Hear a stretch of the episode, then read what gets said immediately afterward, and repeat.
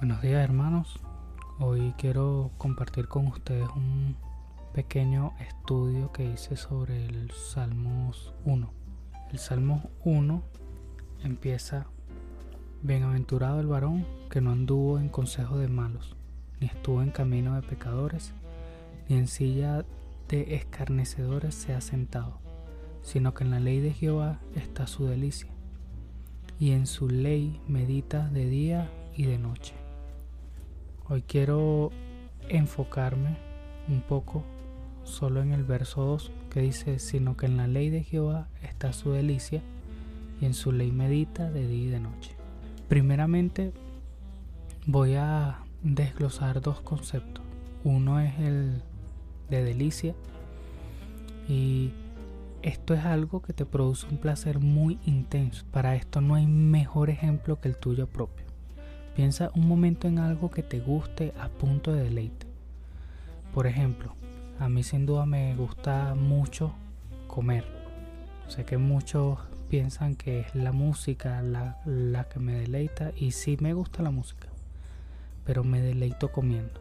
Es más, comer mientras toco música, perro, ya olvídense de mí por unos días. Ahora, habiendo pensado en tu deleite, Vuelve entonces a la Biblia y date cuenta que David dice que bienaventurado el varón, que su delicia está en la ley de Jehová, que su placer está en la ley de Jehová, que al ver la ley de Jehová no puedes contener las ganas de abrirla, leerla, estudiarla, disfrutar de ella. A esto se refiere David. Continuamos entonces y vemos que David dice en su ley medita de día y de noche. Y la otra palabra que voy a conceptualizar entonces es meditar. El significado de meditar hoy en día es muy relativo, porque hay muchas maneras de meditar y muchos por qué y para qué meditar. Pero investigando un poco de esto, pues me, me puedo dar cuenta que la meditación en, en sí trata de la mente. Meditar es entrenar tu mente para. Ahora, no puedes entrenar tu mente para nada. Para entrenar tu mente entonces vas a necesitar un conocimiento previo. Por eso ese orden, te deleitas en su ley y meditas en ella.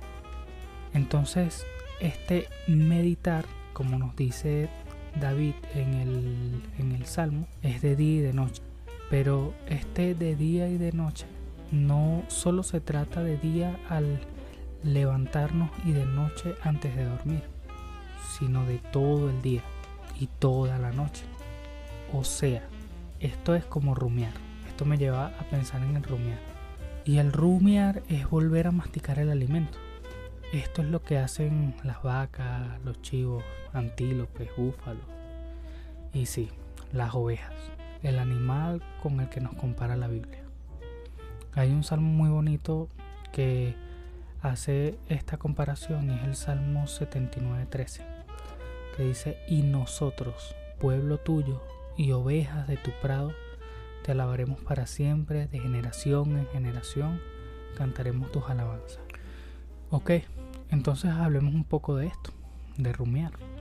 Para entender un poco de esto hay que ir más a fondo. Los animales que hacen esto se les conoce como poligástricos esta es una palabra compuesta. Eh, poli es varios, gastro es estómago. Y no es que tengan varios estómagos, sino que su estómago se divide en varias partes. La primera parte se le conoce como rumen. Allí es en donde se trabaja la demolición química de los alimentos. Esto produce las vitaminas, las proteínas microscópicas. Pero cuando el alimento es muy duro, se regresa a la boca para ser masticado nuevamente. La segunda parte del estómago es el retículo. Este retiene los objetos extraños, esos que no son comestibles ni digeribles. La tercera parte es el omazo, donde la comida es exprimida para quitarle el exceso de humedad.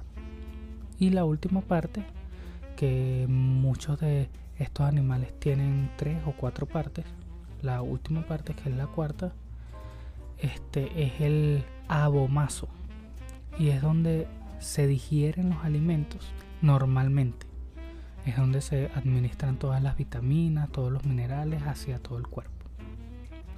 Entonces, si, si comparáramos, como yo lo hago, este meditar con el rumiar de los animales o con el proceso de digestión de las ovejas, entonces estaríamos hablando de primeramente comer, que es el deleitarnos en la palabra de Dios, rumiar, que es el volver a leer buscando de no tener dudas de algunas palabras complejas o significados de la misma. El segundo proceso del estómago es el filtrar, es en donde sacas lo no comestible, lo no digerible, para que quede lo bueno. Luego viene un tercer paso que es el exprimido. Aquí yo lo compararía a tratar de sacarle aún más esa palabra. Esto me llevaría a aplicaciones diarias. Y el cuarto proceso es la distribución de las vitaminas, o sea, aplicar lo aprendido a nosotros. Entonces, vamos a repasar un poco de esto. Quedaríamos entonces en, primero, deleitarnos en su palabra. Esto lo sustento con el Salmo 1, que es el que tenemos aquí ahorita. Leer y estudiarla las veces necesarias para no tener dudas. Eso yo lo sustento con Proverbios 2 del 1 al 5.